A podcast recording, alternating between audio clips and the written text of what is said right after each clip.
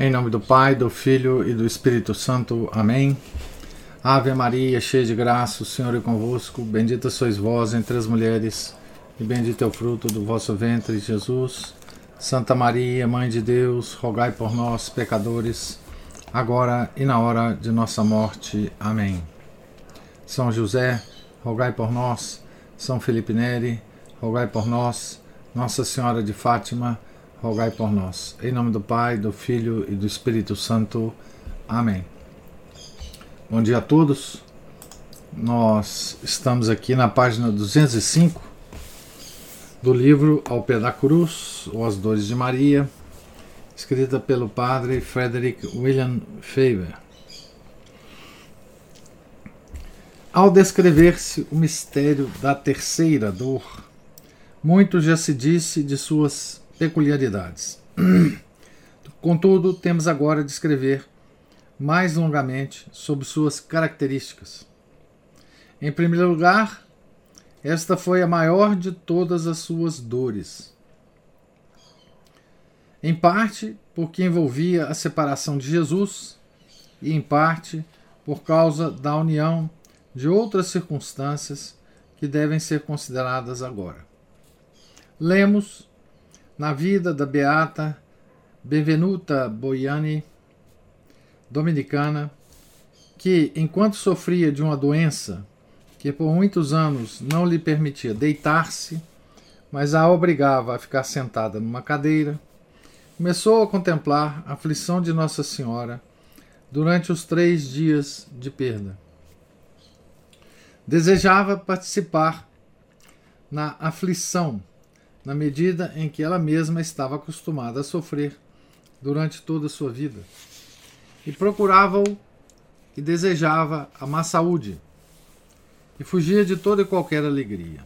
Rezava seriamente, portanto, tanto a Nosso Senhor como a sua mãe, para que lhe, conced que lhe concedesse a graça de sentir a dor de Nossa Senhora. E vede, uma senhora santa e venerável lhe aparece a ela com um menino belo e gracioso, e começou a andar pelo quarto, mantendo-os perto de sua mãe. Seu aspecto e sua conversação inspiraram-lhe uma alegria sublime.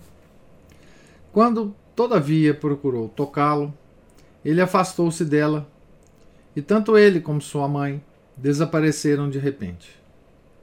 Nesse momento, uma dor veemente tomou posse de sua alma e aumentava continuamente, e afligia tão profundamente que não encontrou consolo em coisa alguma, e era como se sua alma e seu corpo se partissem ao meio. Foi compelida, portanto, a clamar a Nossa Senhora que a ajudasse, pois já não podia suportá-lo. Ao fim de três dias, Nossa Senhora apareceu-lhe com o filho nos braços e disse: Pediste uma amostra da dor que sofri pela perda de Jesus. E o que tiveste não é senão uma amostra. Mas não peçais tais coisas novamente, porque tua fraqueza não poderia viver sob tamanha agonia de dor. Aqui tem a referência dessa história, né? Dessa beata. A sétima dor, o sepultamento de Jesus, é a única que se aproxima em severidade da terceira dor. Mas, por muitas razões, aquela foi muito menos severa. Ambas envolviam a separação de Jesus. Mas, no caso do sepultamento, ela sabia que ele não sofreria mais. Entendia o mistério. Ele triunfara na realização da grande obra de redenção do mundo. Poderia contar as horas até o momento da ressurreição. Na terceira dor, ela perdera Jesus e não sabia por quê, nem onde estava, nem o que poderia estar sofrendo. Mergulhou em densa escuridão espiritual e Deus parecia tê-la abandonado totalmente. Portanto, a tortura de seu coração nunca alcançou nível mais intolerável do que durante esses três dias, nem sequer em meio aos horrores da paixão. A perda de Jesus teria sido, em quaisquer circunstâncias, uma dor muito temível, que nós, com nossa pouca graça e nosso pouco amor, somos incapazes de apreciar adequadamente. Temos de ter o coração de Maria para sentir o pesar de Maria.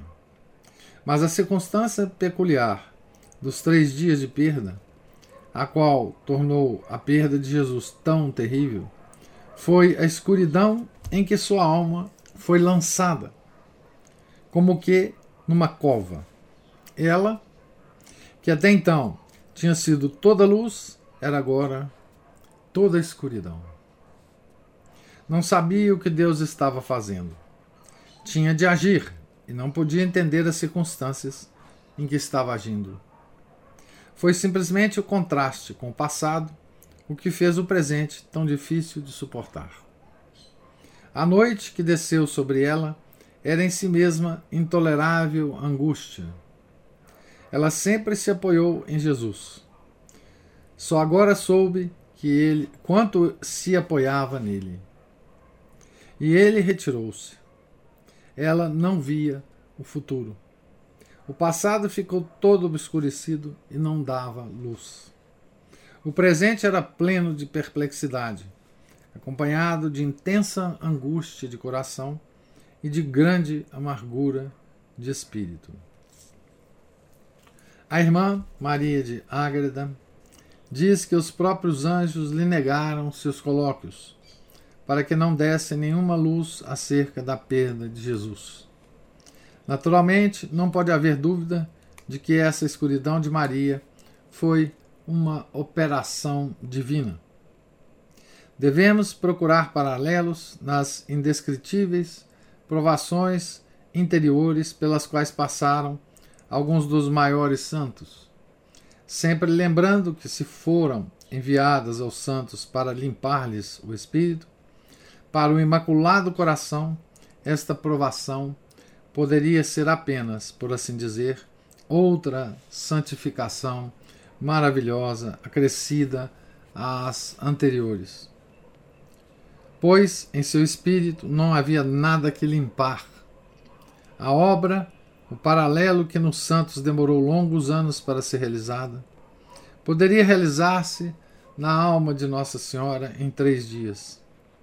Não só por causa de suas perfeições, que permitiam à graça operar mais rapidamente e sem, sem sombra de obstáculo mas também porque as operações divinas na alma só raramente necessitam do passar do tempo. Quem não sabe que nos sonhos, os acidentes, os momentos de grande sofrimento, o tempo aparece quase miraculosamente comprimido? Os longos anos anteriores passam em ordem distinta, organizada e reconhecível diante da alma e parece observar inteligentemente cada um deles. Contudo, o processo inteiro ocupou apenas o espaço de um lampejo de luz. Da mesma maneira, temos aparições das almas do purgatório a lamentar os longos anos em que seus amigos as deixaram, entre as chamas, sem missa nem sufrágio, quando o sol do dia em que morreram ainda não se pôs. Somos ensinados a crer que o juízo particular que nos espera ao fim da vida ocupará apenas um momento do tempo. Novamente, uma ação às vezes parecerá realizar a obra de anos, mesmo com respeito à formação de hábitos. Este é o caso especialmente com as ações heróicas, como o sacrifício de Abraão. A mesma coisa pode ocorrer na profissão de um religioso. Pode haver algo similar nas graças especiais dos diferentes sacramentos. Há algum de nós que não se lembra de ter experimentado alguns processos maravilhosos e rápidos da graça, os quais pareciam não requerer a sucessão do tempo, tão instantâneos eram, e que eram, contudo, verdadeiros processos e sequências de passos diferentes? Assim, na alma perfeita de Maria, já elevada pela graça e pela união à altura tão sublime, Essa escuridão divina de três dias poderia produzir os efeitos mais surpreendentes e que não podemos descrever, tendo em vista que sua elevação, mesmo antes disso, estava muito longe de nosso campo de visão. Esta escuridão é uma peculiaridade da terceira dor, na qual nenhum outro sofrimento de Nossa Senhora, de Nossa Santa Senhora, participa nem em grau mínimo.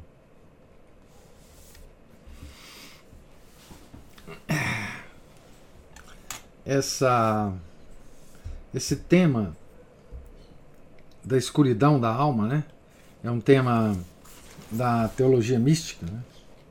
da nossa santa religião, que cujo mestre, né, cujo grande doutor é o São João da Cruz, né?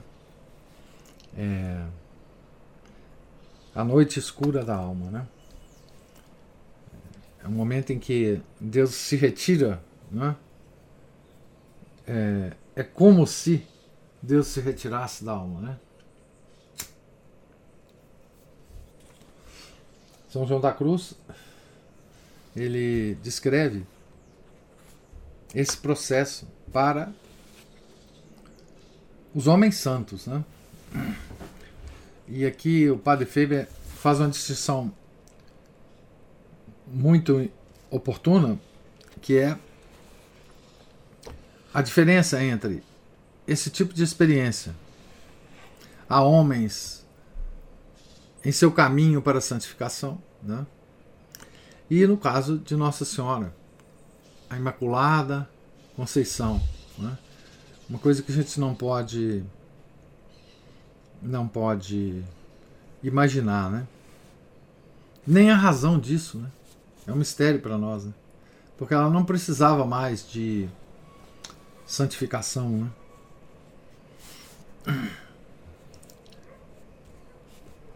Não é possível dizer com certeza alguma, com certeza alguma, quando a escuridão cessou. Mas estamos inclinados a referir à escuridão o fato de que Maria não entendeu as palavras de Jesus na academia do templo. É, que é aquela expressão né, que é usada por São Lucas, né?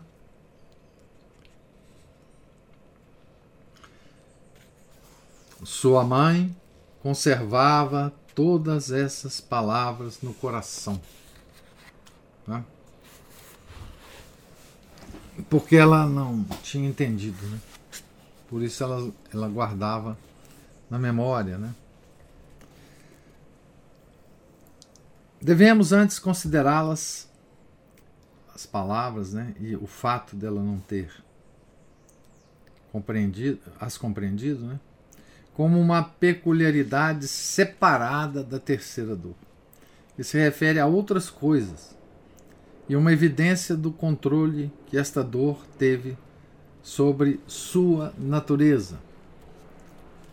De fato, a escuridão pode ter passado gradualmente, começando quando ela primeiro viu Jesus Contudo, ousamos conjecturar que passou inteiramente no momento em que ela o encontrou, enquanto suas consequências perduraram. Pode ser também que a fraqueza e o cansaço, que eram poucos sentidos, porque a escuridão e a dor absorviam todos os sentimentos, tenham começado a operar nela e talvez fossem trazidos por uma súbita mudança repentina de dor em alegria, tal como lemos sobre alguns santos quando passam os longos êxtases. Os teólogos atribuíram várias razões ao fato de Nossa Senhora não entender as palavras de Jesus. O Ruperto pensa que ela as entendeu, mas por humildade agiu e deu a entender que não as teria entendido. Mas essa explicação não é satisfatória por causa da dificuldade de harmonizá-la com as palavras diretas do Evangelho. Nosso próprio Stapleton atribuiu a ignorância ao excesso de alegria ao encontrar Jesus, o que causara tal impressão em sua mente que ela não era capaz de entender. Suas palavras, assim como pela causa oposta, a saber, o excesso de dor, os apóstolos mais tarde não entenderiam o que Nosso Senhor dizia sobre sua morte. Mas não existe paridade entre Nossa Santa Senhora e os apóstolos. E seria uma inferência de difícil aceitação, a não ser por uma autoridade, na medida em que representa a tranquilidade de Nossa Senhora como que abalada, e o uso controlado de sua razão perturbado por um instante. E perturbado precisamente quando falava aquele cuja voz aplacava os ventos e acalmava o mar. Dionísio, o cartucho, limita sua ignorância. Diz que ela sabia que Jesus falava não de José, mas de seu Pai eterno, e que ele aludiu à obra para a qual veio ao mundo, e que, segundo a natureza humana que assumira, devia sempre estar concentrado nesta única obra, mas as circunstâncias do tempo, de lugar e de modo ainda não lhe tinham sido reveladas a ela. Esta suposição, enquanto é mais honrosa a Nossa Senhora, que a de Stapleton, procede da noção de que os 33 anos e a paixão raiaram sobre ela gradualmente, por sucessivas revelações. Nós temos admitido ao longo de nossa obra que ela sabia tudo ou quase tudo, desde o começo. Esta última hipótese é mais consoante com as visões e as revelações dos santos contemplativos. Soares dá duas sugestões. Sustenta que Maria compreendeu que Jesus falava de seu Pai Celestial, mas não sabia exatamente que coisas particulares eram estas, relacionadas à ciência divina, em razão das quais ele havia deixado a José e a ela. Ou ainda, ela não estava muito certa de se Nosso Senhor queria indicar sua intenção de apressar o tempo de sua manifestação ao mundo, que de outro modo não aconteceria antes de seu trigésimo ano. Assim acrescenta, não houve ignorância privativa, essa expressão entre aspas, nela, mas apenas ausência de conhecimento de algumas particularidades, não necessárias à perfeição da ciência. Mas se fosse se este fosse o caso, ficaríamos mais inclinados a referi-la à continuação da escuridão divina, com a qual Deus a visitou. Santo Elredo, junto com outros, insiste em que as palavras devem ser consideradas uma figura de sinédoque, e assim se aplicam somente a José, e não a Nossa Senhora, assim como o evangelista diz que os ladrões blasfemaram na cruz, quando na realidade, segundo alguns comentadores, apenas um o fez. Assim, segundo Santa, Santo Elredo, Nossa Senhora entendeu as palavras e guardou-as no coração para depois poder ensiná-las aos apóstolos. Mas pode-se responder que não é certo que apenas um dos ladrões tenha blasfemado. Pelo contrário, é a opinião mais comum que os dois o fizeram. Ademais, a interpretação de Santo Elredo parece tomar certa liberdade com as palavras do Evangelho, que seria dificilmente justificável sem uma maior autorização da tradição. Outros pensam que as palavras eles não entenderam.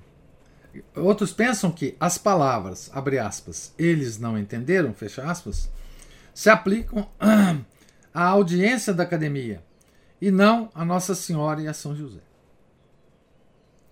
Mas se essa interpretação não é recomendável, mas essa interpretação não é recomendável.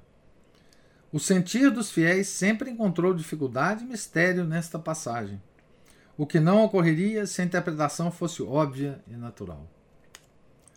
Novato pensa que, por uma permissão especial de Deus, Maria não entendeu uma vez as palavras que Jesus tinha dito, mas veio a entendê-las por ponderá-las no coração.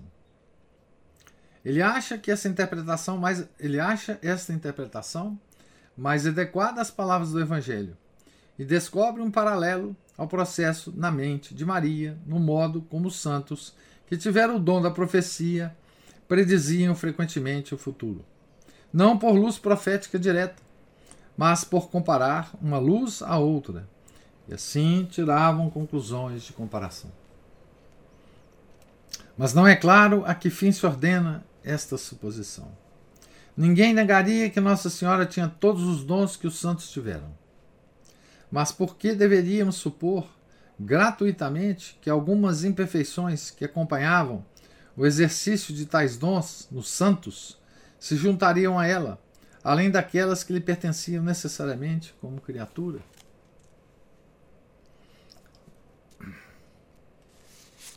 É interessante, né, como aqui o, o, o padre Faber, é, quer dizer, ao longo de todo o livro, ele dá essa mesma impressão, né, para gente, que ele está escrevendo um livro sobre as dores de Maria, aproveitando toda a tradição da igreja, os padres da igreja, os teólogos, os santos é, videntes, né? ele, ele não deixa escapar dessa, dessa sua apresentação, né? nenhum detalhe que possa é, que possa é, ter ou possa ter tido algum contato com as dores de Maria. Né? É.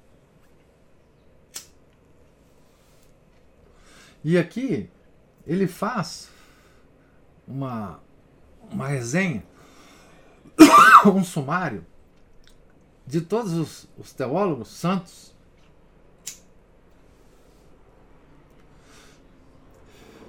que também ficaram surpresos com essas palavras do Evangelho e tentaram dar uma solução para elas, não é? Levando em conta a, a Imaculada Conceição, né? levando em conta a infinita a, a santidade incompreensível de Maria, né? E a possível escuridão da razão de Maria. Né? Isso é uma coisa é, que a gente, por essa exposição do Padre Faber, vê que é uma coisa difícil de ser entendida mesmo pelos grandes teólogos. Né? Eles divergem nessa análise. Né? Ousemos acrescentar mais uma ao número de conjecturas que os teólogos fizeram sobre o assunto. Deve supor-se que cada aumento de santidade em Nossa Senhora fosse, em Nossa, em Nossa Santa Senhora, fosse acompanhado de proporcional, proporcional aumento de ciência. Numa natureza perfeita e não caída como a sua, é difícil imaginar os dois processos como separados. No caso de alguém que pecou, a dureza do coração pode ser removida por graus completamente desproporcionais à, remo à remoção da escuridão da mente. Luz e amor, conquanto sempre correlativos, não se comportam nos pecadores da maneira perfeita como se comportam nos inocentes. Assim, pressupomos que a escuridão mística que Deus enviou como provação espiritual para cobrir a alma de Maria, foi a ocasião de atos heróicos de amor e de união tais que a elevaram a alturas de santidade acima dos altos cumes onde já estivera antes. Supomos que a maior diferença de tipo sobrenatural entre a Maria que deixou o portão do templo no fim da semana dos pães ázimos, e a Maria que o adentrou na manhã em que encontrou Jesus, do que jamais existiu entre um santo e, o, e sua santidade jovem e o mesmo santo em sua velhice muito mais santa. Então, o grau de santidade que foi acrescentado a Maria é muito maior do que a gente pode imaginar por essa escuridão mística que Deus a colocou, né? Não poderia haver revoluções em Maria, porque não havia nada para destruir, nada para derrubar. Tudo o que se podia fazer era acrescentar. Mas os acréscimos podiam ser tão imensos, tão rapidamente acumulados e tão instantaneamente conferidos, que produziam uma mudança a que nenhum caso além do dela podemos chamar revolução. É certamente isto que os teólogos querem dizer quando falam de sua primeira santificação e de sua segunda santificação, de sua terceira santificação e assim por diante. Não pretendem negar que ela sempre mereceu a graça e assim sempre cresceu nela. Mas a Imaculada Conceição, a encarnação, a descida do Espírito Santo e sua morte foram, por assim dizer, épocas, sua morte e morte de Maria, foram, por assim dizer, épocas criativas de sua santificação, que não seguiam as leis comuns do crescimento. Consideramos a escuridão interior dos três dias de perda como uma época deste tipo.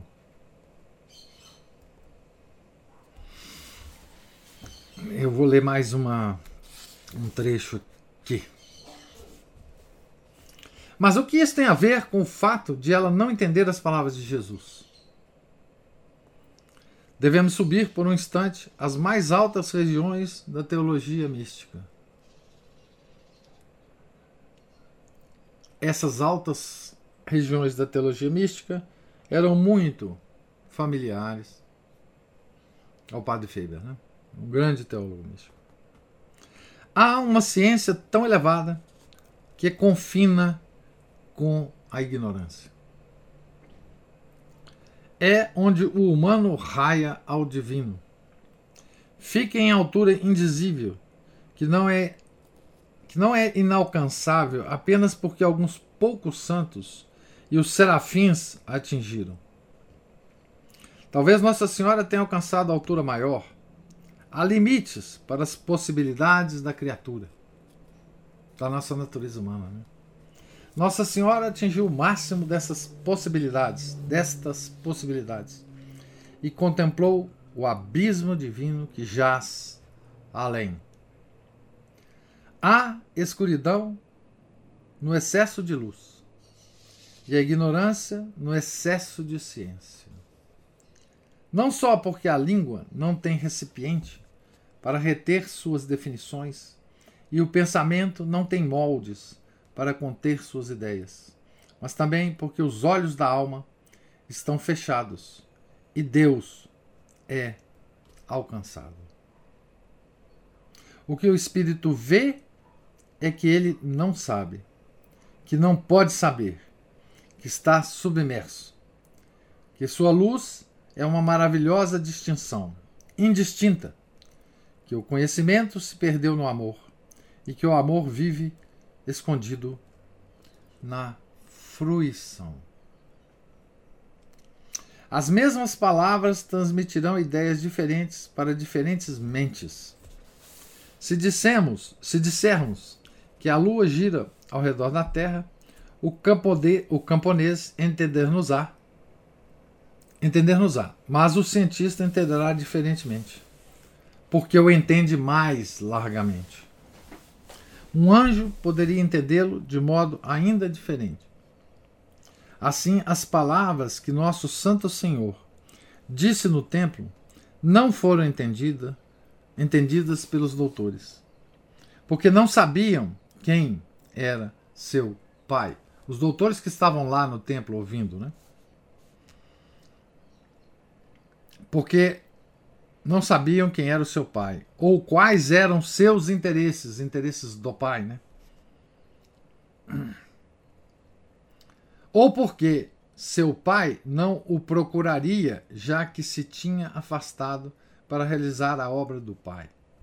São José não as entendeu, porque, embora sem dúvida soubesse que Jesus falava de seu Pai eterno, e da redenção do mundo, que era o interesse de seu pai, não sabia a que parte do trabalho Jesus se referia, nem por isso seria motivo para deixá-los sem avisar. Maria não as entendeu porque cada palavra brotava de algum abismo inimaginável da sabedoria divina, levando a obra da encarnação para dentro dos conselhos eternos da mente divina, alargando imensamente seu campo de visão, mas sem dar-lhe nenhumas imagens distintas, aproximando-a mais do aprisco da sabedoria divina, até quase tocar o que via, e assim parou de ver, e elevou-se ao ponto mais alto do conhecimento, onde a ignorância divina é a consumação da ciência da criatura. Eram as próprias palavras as que impediam seu entendimento, porque a conduziam a uma região onde o entendimento se extingue em algo melhor, em consequência da proximidade de Deus. Foi a escuridão precedente que a levou, o que levou a vida de sua alma ao ponto onde a ignorância divina era possível. Esta, com toda a submissão, é a conjectura que ousamos fazer para explicar a dificuldade. Nossa Santa Mãe sabe quanta ignorância ou quanta estupidez ela pode conter. Mas não desprezará uma suposição cujo motivo é o amor e cujo fim é sua maior honra. É, então, aqui o padre Faber avança uma explicação é, para o não entendimento. É, de Maria, das palavras né, proferidas por Nosso Senhor, elevadíssima. Né? Essa explicação é elevadíssima.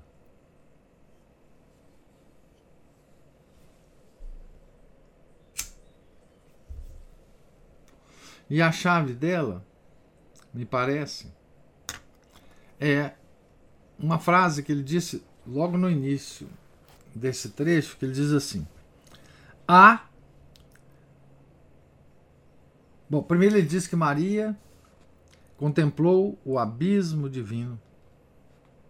Né? Depois ele fala: há escuridão no excesso de luz e ignorância no excesso de ciência. Não só porque a língua não tem recipiente para reter suas definições e o pensamento não tem moldes para conter suas ideias mas também porque os olhos da alma estão fechados e Deus é alcançado.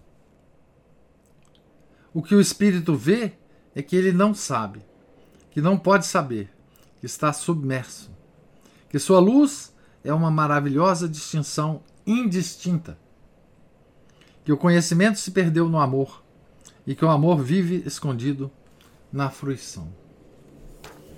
Então, aqui é uma é, essa é a chave de entendimento de como é que Maria, por estar tão próximo dessa luz, é, tão próxima, a, tão é, no processo de fruição desse amor, é que seu conhecimento se perdeu no amor.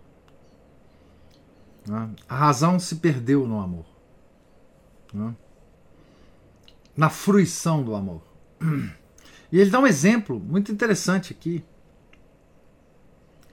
que é, é um exemplo que nós podemos entender, né? Um exemplo que está na nossa na nossa baixeza, né? Que é o seguinte: quando você fala para um camponês, né? que a, lua, que a Lua gire ao redor da Terra, ele entende completamente, na sua ignorância. É? Mas o cientista, entenderá diferentemente, porque entende mais largamente. Então, o cientista, ao, ao se defrontar com essa afirmação, ele terá dúvidas ou, ou terá é, uma, uma compreensão mais, mais completa do fato da Lua girar em torno da Terra. E essa compreensão mais completa do cientista é cheia de incertezas e de perguntas. Porque no entendimento do cientista há lacunas que ele não consegue explicar. Né? O camponês não. O camponês, como ele está longe dessas complicações e dessa luz da ciência, ele compreende completamente. Então, o cientista, por estar mais próximo da verdade, ele tem mais dúvida. Ele compreende diferentemente as palavras. Então, aqui ele dá uma, uma analogia para a gente entender, né? O que se passou com Maria e por que talvez ela não tenha entendido as palavras. Não tenha entendido as palavras. E aqui é bonito, né, como ela como ele fala, né? É, ele termina o parágrafo, né? Foi a escuridão precedente o que levou a vida de sua alma ao ponto onde a ignorância divina era possível. A ignorância divina era possível. Esta, com toda a submissão, é a conjectura que ousamos fazer para explicar a dificuldade. O que ele está querendo dizer com toda a submissão? Com toda a submissão à igreja. Se a igreja falar que está errado, ele abandona né? essa explicação dele. Nossa Santa Mãe sabe quanta ignorância ou quanta estupidez ela pode conter. Mas não desprezará ela pode conter quem, quem é ela aqui? A suposição dele. Né? Mas ela não desprezará uma suposição cujo motivo é o amor e cujo fim é sua maior honra. Então, com essa suposição que o Padre Feber faz aqui, né, ele procura guardar a maior honra de Maria e demonstrar o maior amor a Maria do que na posição do Padre Feber, ele acha que as outras explicações não contêm. Né? Eu vou terminar então a leitura aqui e deixar essas duas ideias, né? Essas duas essas duas ideias que o, que o Padre Feber discutiu na leitura de hoje, né? Que é a terceira dor como a maior dor é? E essa questão do entendimento de Maria, né? que nos dará muitas e muitas horas de meditação quando a gente estiver é, meditando o mistério né? do reencontro de Jesus, o quinto mistério do Rosário. Né? Dá muita, muitas horas de, de e muitas ideias para nossa meditação, tá certo? Então, é, Gostaria de ver com vocês se tem algum comentário, alguma observação da leitura de hoje.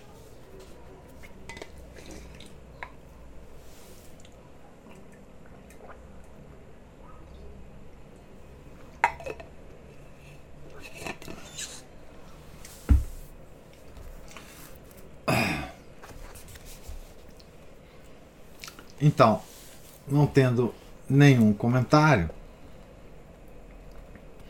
nós vamos terminar então a leitura na página 214. Opa! Ana Paula levantou a mão aí. Ana Paula ou Márcio, né?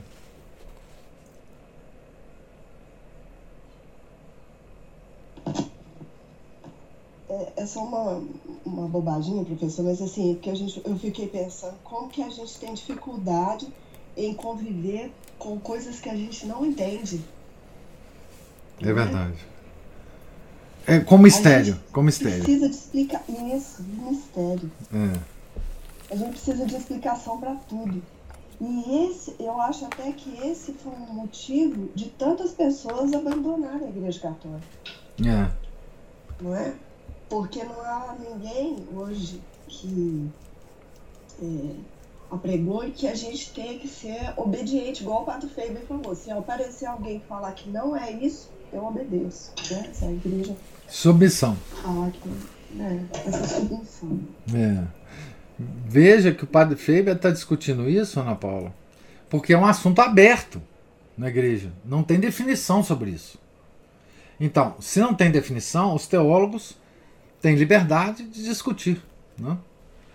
É, e assim, é nesse sentido que o padre Faber está discutindo esse mistério do não entendimento de Maria em relação às palavras de Nosso Senhor, menino de 12 anos. Né? É uma beleza isso, né? É uma beleza. Agora, nós não sabemos conviver com os maravilhosos mistérios da nossa religião. Né? Não sabemos nem pensá-los, nem refletir sobre eles. Porque esses mistérios da nossa religião, gente, é preciso sempre retornar essa, esse comentário, né? É, foi exatamente sobre estes mistérios, maravilhosos mistérios, mistérios cheios de luz, que a civilização católica europeia foi construída. Olha o quanto de luz tem nas coisas que a igreja construiu, né? Pega só a arquitetura. Pega a arquitetura que a igreja construiu, veja o tanto de luz que entra numa igreja gótica. Né? O quanto de luz aqueles vitrais deixam passar. Né? É, tudo é luminoso. Né? É, é tão luminoso que os nossos inimigos inventaram um negócio chamado Idade das Trevas. Né, que nós teria, a igreja teria feito a humanidade passar por uma idade das trevas. É o contrário, né? a Idade Média, no que ela tem de construção da igreja, só há luz. E de onde vem essa luz? Dos nossos santos mistérios. Né? A Giovana levantou a mão também.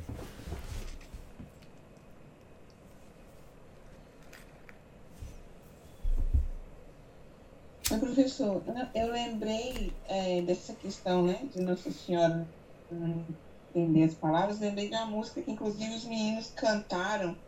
Não foi. Ah, não sei se foi em uma festa de São Felipe Neri que a gente teve lá na Bebel, mas a música falava justamente. É, era uma pergunta, né? Maria sabia? Maria, você sabia que o seu filho andaria sobre as águas, né? Uhum. Aquela coisa de, de dúvida mesmo se ela sabia de tudo, né? Pois é. Pois é, e agora a gente tem uma bela imagem deixada pelo Padre Feber. Uhum. É, de por que ela não sabia e de por que isto não a desonra. Ao contrário, uhum. a honra cada vez mais. É uma beleza isso, né?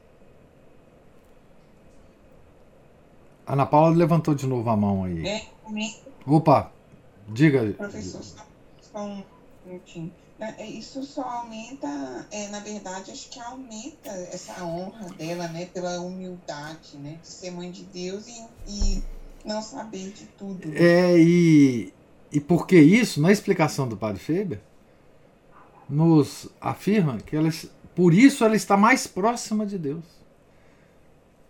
É, Sim né? por essa ignorância divina. Né? Uma coisa belíssima. Né? Ana Paula levantou aí a mão também. Essa questão do, desse mistério e do quanto a gente convive mal com isso, porque a nossa, na, na nossa própria vida há um mistério, né? De que, do como que será o nosso futuro. E hoje, um dos maiores males que, a, que as pessoas, nós todos sofremos, é a ansiedade. Né? A ansiedade de justamente essa. É, não há uma entrega, como não há uma entrega a Deus, como não há uma confiança em Deus, a gente fica tão ansioso quanto ao nosso futuro, que isso até nos adoece. Isso. Tantas pessoas recorrem hoje a, a medicamentos para aplacar isso. É, e é uma coisa curiosa, né? Porque a razão da vida só pode ser compreendida se nós pensarmos qual é o futuro que Deus nos reserva. É?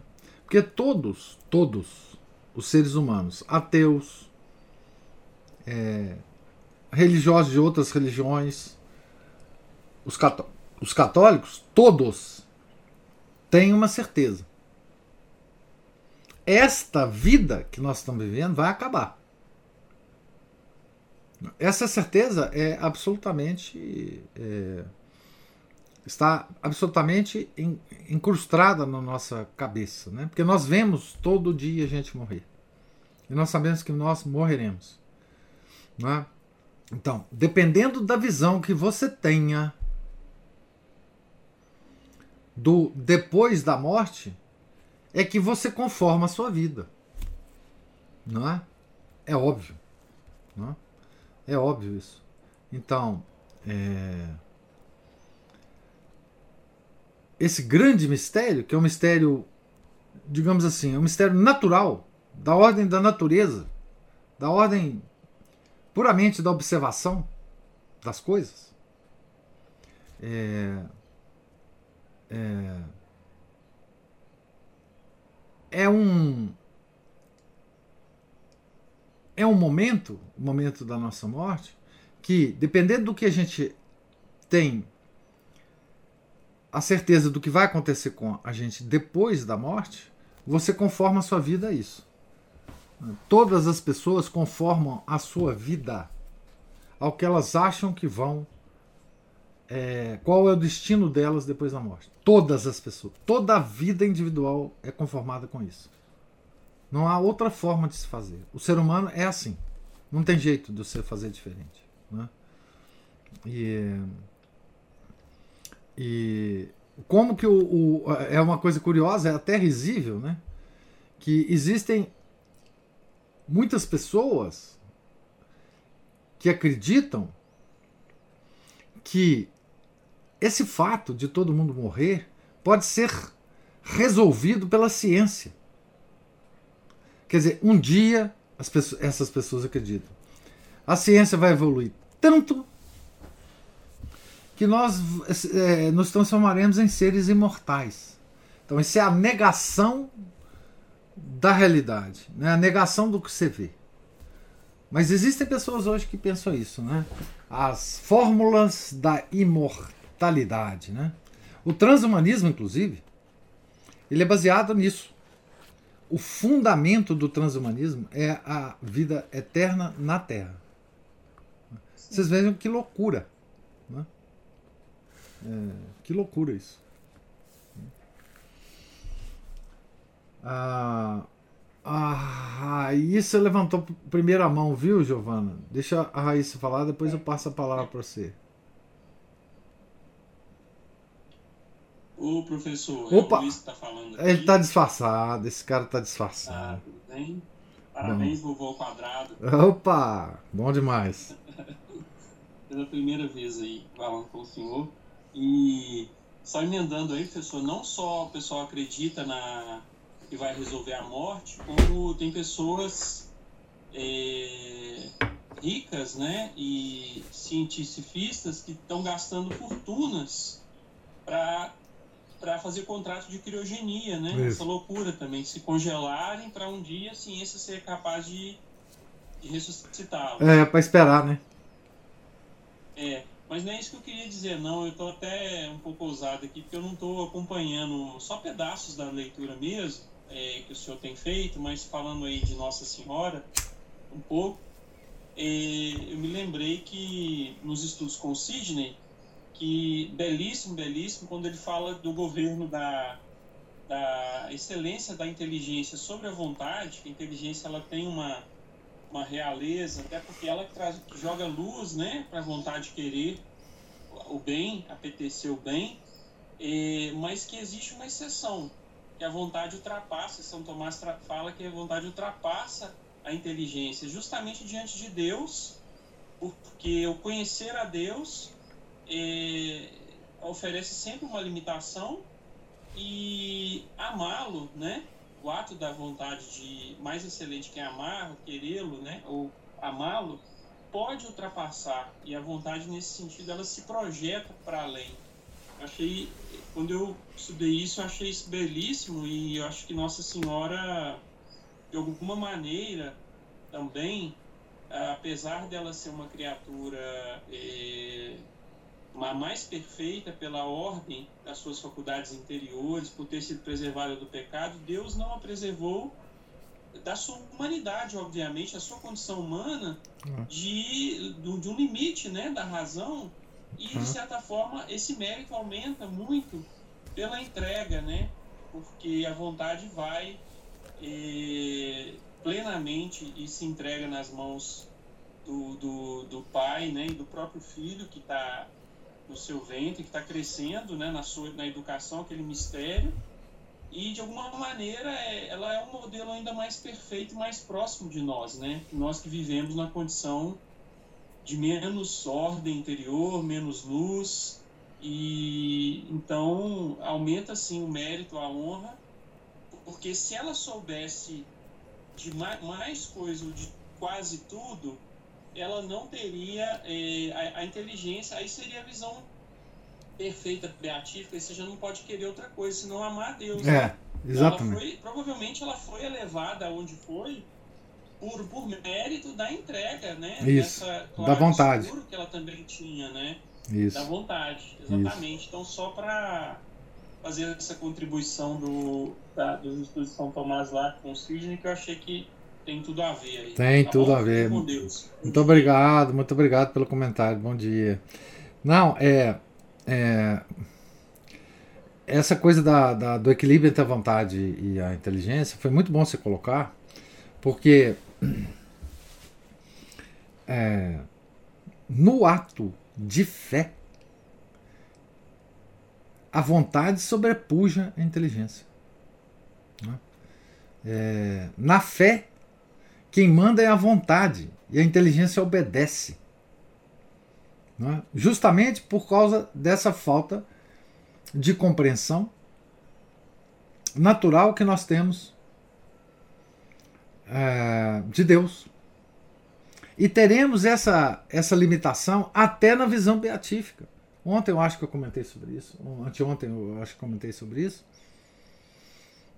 Até na visão beatífica. Então, a fé, ah, no ato de fé, quem comanda é a vontade e a inteligência obedece, ela se submete à vontade.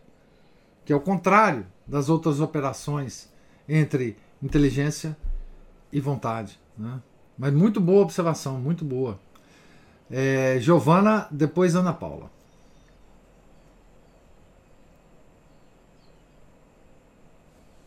Ah, falando da, dessa vontade de ficar jovem, né, de não querer morrer, é, nas, ah, entre aspas, ciência, né? Milhões e milhões de dólares são investidos em pesquisa de rejuvenescimento com células, é, Celatron. Isso. Eles, eles, fazem todo tipo de pesquisa. São milhões e milhões. Acho que é até, deve ser até depois de, de pesquisa de câncer o que tem mais dinheiro.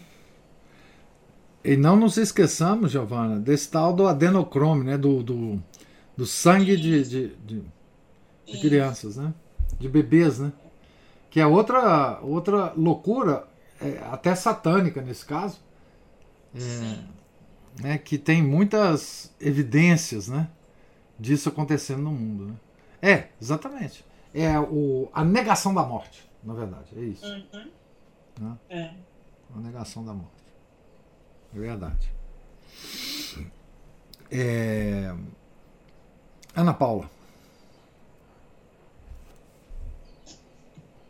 Oi, professor. Opa, Márcio. Estou disfarçado aqui também. Tá. É, a questão, é, é, o senhor tinha colocado lá atrás, né, sobre Padre Feber dizer sobre a submissão às determinações da igreja, me, lembrar, me lembrou aí o, aquele que o próprio Santo Inácio Loyola coloca num dos, das anotações dos exercícios espirituais dele, exatamente isso. Aquilo que se a igreja disser que o branco é preto e que o preto é branco, eu não vou discutir, eu vou aceitar. E, assim, retratando em resumo, né? Isso mesmo. É, o que dizia. Então, quis lembrar isso aí. Ele tem outras colocações também, né? mas essa aí eu achei que me chamou mais atenção. Exatamente diante de uma certeza, se há mais do que contestar, né? São aquelas atitudes que, que são saudáveis. A certeza quando as coisas estão certas. Porque a dúvida na certeza, a igreja está cansado de, de, de determinar nas decisões dos concílios, dos papas, né, aquele que duvidar disso, disso, daquilo, outro, que é uma coisa certa, né, determina isso é certo. Aquele que duvidar disso seja excomungado. Isso. Da mesma forma que a gente tirar certeza no meio da dúvida é uma atitude também extremamente temerária, bastante imprudente, né?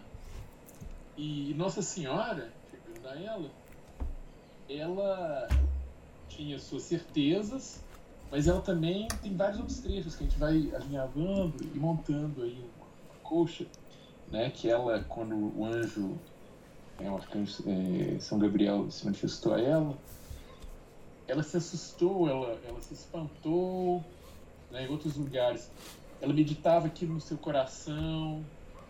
Ela se ela, turbou. Sim, ou seja, ela, ela, ela se colocava em posição de vamos entender isso aí, vamos ter uma boa vontade com isso. Né? Ela não tirava certezas na, nas dúvidas né? e não colocava dúvidas nas certezas. Então, as, muitas das situações ela talvez não se tivesse lembrado, talvez não se tivesse, não tivesse captado toda a, a verdade ali, como, como se diz, é um mistério, dali se tiram coisas novas e antigas, né? diz o trecho, se não me engano, da, da, da, lugar da escritura. Mas dali.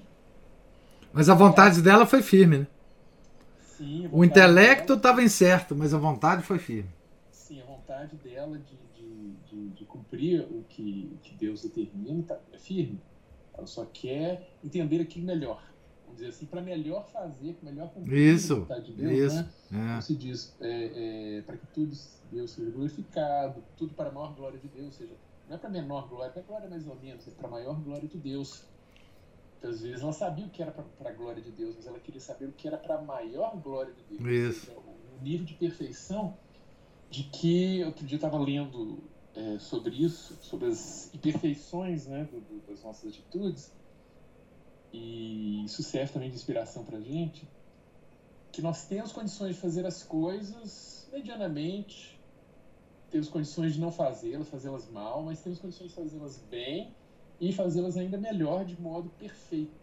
Então, para a gente ficar sempre atento, né, seguindo a linha também de, Santa Teresinha, de, de, procurar fazer tudo, tudo com muito amor em cada pequeno ato, né, por isso que ela, ela amou tanto a Deus e foi né, por ele tão amada, de procurar fazer aquilo da melhor forma possível. E eu acho que Nossa Senhora deve ter ido por esse caminho também ela sabia essas coisas todas, ela sabia quem que ela ia é, gestar ali, de quem ela ia dar é, cimento.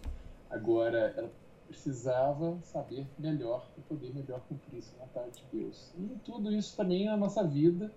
E às vezes a gente pode ficar meio às vezes meio confuso, às vezes meio impressionado, mas sempre meditar as coisas, esse, né, guardar aquilo no coração, como ela disse da outra vez, fazer tudo que ele vos disser. Isso. Né? E, mas para fazer isso, a gente tem que entender, ou procurar ouvir o que ele tem a dizer, meditar, guardar aquilo, procurar praticar e procurar, procurar praticar aquilo da maneira mais perfeita que, que o nível de entendimento da gente conseguir, porque ela tem um entendimento melhor que o nosso mais do que a gente puder fazer. Mas era só isso. O resto é com o. Obrigado. Não, muito bom, muito bom comentário. É, não, e a gente pode meditar várias passagens do Evangelho. Por exemplo, quando Maria falou para os serviçais, né? Façam tudo o que ele disser. É, os serviçais também não estavam entendendo nada. Não é? Mas eles fizeram. Não é? É, uma coisa é a aderência da nossa vontade à nossa religião. Outra coisa é o nosso entendimento. Não é? é o nosso entendimento. Quer dizer, nós podemos não entender muitas coisas da nossa religião, muitas coisas da nossa piedade religiosa. É, e certamente não entendemos. Né? Certamente não entendemos. E você pode ter um grau de entendimento variado dessa nossa piedade, da nossa religião. O que não pode faltar para nós é a aderência da nossa vontade. Né? É, a, embora a, a, a Virgem Maria, naquele momento, guardou as palavras em seu coração, a vontade dela não foi minimamente abalada.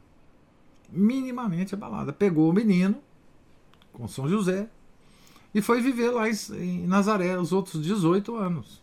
Nada disso abalou a vontade dela.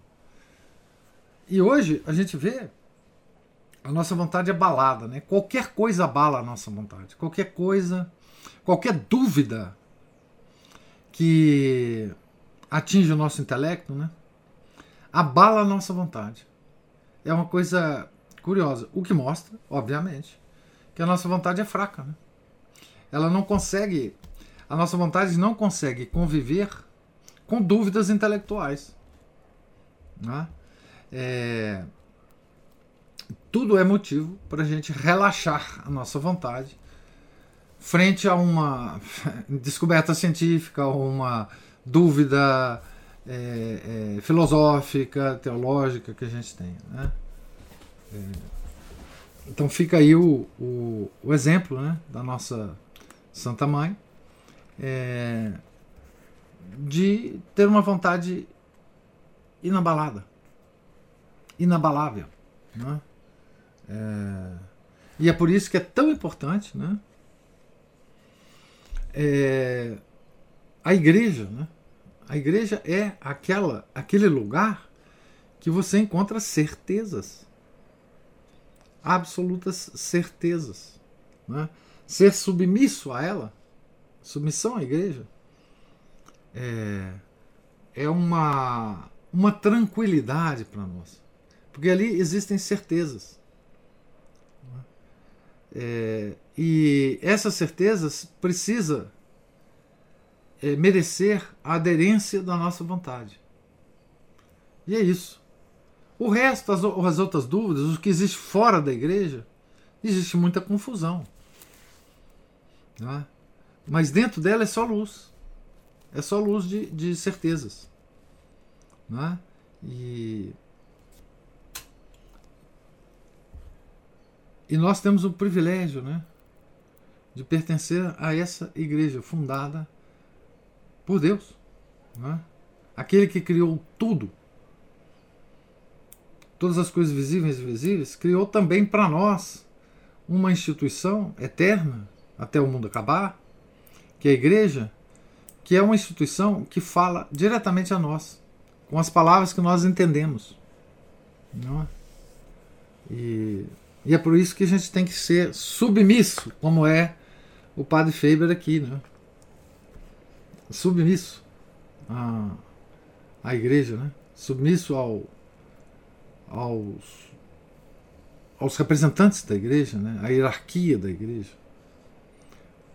Uma coisa tão difícil da gente discutir hoje, né? por causa da confusão geral também. Né? Mas é isso. É, mais alguma. Opa! por isso que é tão. É, é pecado, né? No, até no exame, no exame de consciência tem que é, a gente é, procurar por adivinhações, né? É, cartomantes, essas coisas, é, essas coisas horoscopos. É pecado, não é isso? É pecado. É, isso denota uma, uma falta de entrega de confiança em Deus, né? Você querer antecipar o que, que vai acontecer com você lá na frente, né? controlar tudo. É, isso é uma condenação do Velho Testamento até.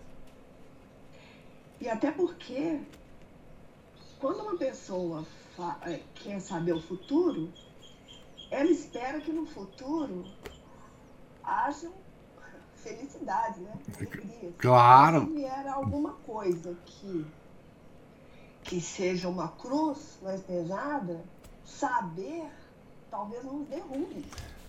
Não é? Aí a gente não considera isso, não. É. Então Deus é tão perfeito que até isso, Ele não quer que a gente saiba as coisas antes da hora. É. Porque a gente pode não estar preparado, né? É. é e veja bem, é, tem uma coisa muito interessante, ô Ana Paula, é que na, nas determinações de Deus, tanto no Velho Testamento quanto na tradição, porque a tradição fala muito dessas adivinhações também, né? É, astrologia e tal as escrituras nunca dizem que essas adivinhações não podem dar certo. Porque podem dar certo sim. Mas elas, é, ela diz que isso não é para ser feito. Nós não estamos. É, nós, a nós não é permitido saber coisas do futuro. É isso que a igreja fala. Ela não fala assim, olha, você não procura esse pessoal, não, porque eles só vão falar bobagem pra você. Eles não vão acertar nunca. Ela não fala isso, não. Ela fala só que a gente não deve procurar isto. Né? Isso é muito interessante, esse aspecto é muito interessante. Mas a Cristina levantou a mão. Só para acrescentar um aspecto nessa ação de busca de adivinhação, que as forças que promovem a adivinhação são forças demoníacas. Isso. Então, você passa a ficar sob essa influência. É só isso que eu queria acrescentar. É verdade. Esse, sobre esse influxo, né? É verdade. É, ah, tem uma. Tem uma. Tem um trecho de do, do, um dos livros do padre Gabriele Amorth, aquele grande exorcista de Roma, que ele fala sobre isso, né? Quer dizer, como que a consulta a esse pessoal, a ida do indivíduo a, a esses lugares, o coloca sob o influxo do demônio. Né? É, e, e, é uma das causas, né? evidentemente particulares, de, de possessão. Né? É, então, é, tem esse perigo, né? É, para a alma. Professor. Sim. Eu estou lembrando quando o senhor mencionou que é, por essas vias aí, né, podem realmente acontecer curas. Né? Mas, é claro, mas é claro que acontece. Cura, né? Mas é a cura pelo demônio. Pelo demo. Aí, é, pelo capirão. É, é, é. Por isso que eu falo, essas adivinhações, elas existem. É, elas adivinham mesmo. Né? É, e, e, e, Deus sabe disso. Né? E, e, embora tudo isso possa dar certo em termos de adivinhação, Deus nos proíbe disto. Por várias razões. Uma delas é que a Ana Paula falou. Não é? é. Deus quer que, que nós depositemos nele toda a nossa confiança. Nós não queremos saber futuro de nada. Nós queremos só viver a nossa vida segundo a vontade de Deus. Aconteça o que acontecer. Passemos nós por situações que Ele queira que a gente passe, né? É só isso. O professor. Diga me, me surpreendeu, complementando aqui, me surpreendeu muito também naquele estudo do Joseph Pieper, que é o filósofo tomista lá que. Das virtudes. São Tomás, no década de 70, 80. Eu não conhecia mas o sentido da palavra magia como aparece na Suma, que é, é, um dos sentidos é ela é ela é o apetite desmedido pelo conhecimento, segundo Santo Tomás, e ela deve ser regulada pela virtude da temperança, que tem a ver com a concupiscência dos olhos, né? Essa desordem nossa, que começa lá na tentação da serpente, e não, aqui eu falando não necessariamente de saber o futuro, mas de saber muito, né, das coisas, a gente está falando da leitura de Nossa Senhora, de toda essa essa questão.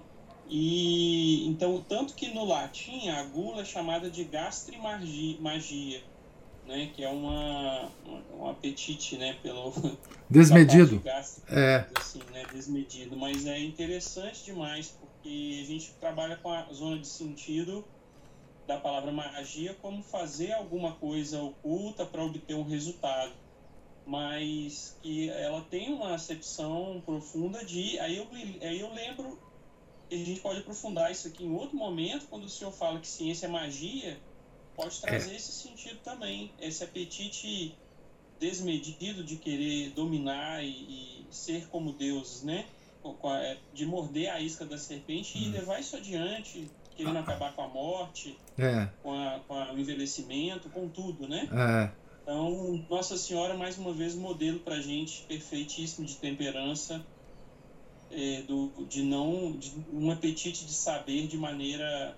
Desordenada. É, ordenada. É, exatamente. É. Harmônica, é. né? É. Não tanto também que se satisfez por, com o anjo, né? Quando ela diz como vai acontecer, pois não conheço homem algum, né? E ela, é, o Espírito virá sobre ti. Então tem essa. Pois é, veja a explicação do anjo. Veja que a explicação do anjo não esclarece nada do que ela estava perguntando. Esclarece nada. Só nada. A vontade dela se, se, se, como se diz, se resigna e abraça, né? É. É, exatamente. A explicação do anjo não é explicação racional. Não é? é. Não, não conheço o homem. Não, o espírito vai te cobrir e tal. Bom, mas o que, que é isso? Não, que, que coisa louca é essa? Mas ela não perguntou isso, né? Não, mas muito interessante esse conceito de magia que você coloca, porque eu, eu não tenho dúvida, né? Vocês sabem disso, que a ciência moderna é, é propriamente a, a, a árvore do bem e do mal do paraíso. Nós estamos comendo de novo a maçã que Adão comeu. Não, eu não tenho a menor dúvida disso, né? Enfim, é, mas é muito boa, muito boa observação. Essa essa observação da magia como como a, o desequilíbrio, né, dos nossos apetites. É isso mesmo. É, no fundo, essa, esse conceito de magia que nós temos vem da Renascença, tá? Vem, vem, vem da Renascença, quer dizer, você é, mobilizar forças, ou espirituais ou naturais, para fazer acontecer alguns fenômenos que você queira que aconteça. Né? Esse é um, é um conceito renascentista. Né? E é bom saber que tudo está lá no doutor comum, né? Doutor. E, e, e, também é bom lembrar que a curiositas, que é um vício, né? Que, que se opõe à estudiosidade, ela é o primeiro degrau da soberba, que vai te levar à soberba. Né? Isso. Onde você se assemelha mais com Satanás, que é o oposto de Nossa Senhora, da humildade. Então, a, a quem diz que a Curiositas é o primeiro degrau de 11, eu acho, é. Acho que São Bernardo. São Bernardo e Claraval. São Bento, acho que São Bento também, é, São Bento. É. São os degraus, né?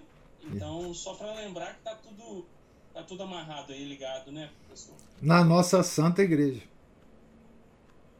na nossa Santa Igreja. É uma beleza, é uma beleza isso. É, realmente,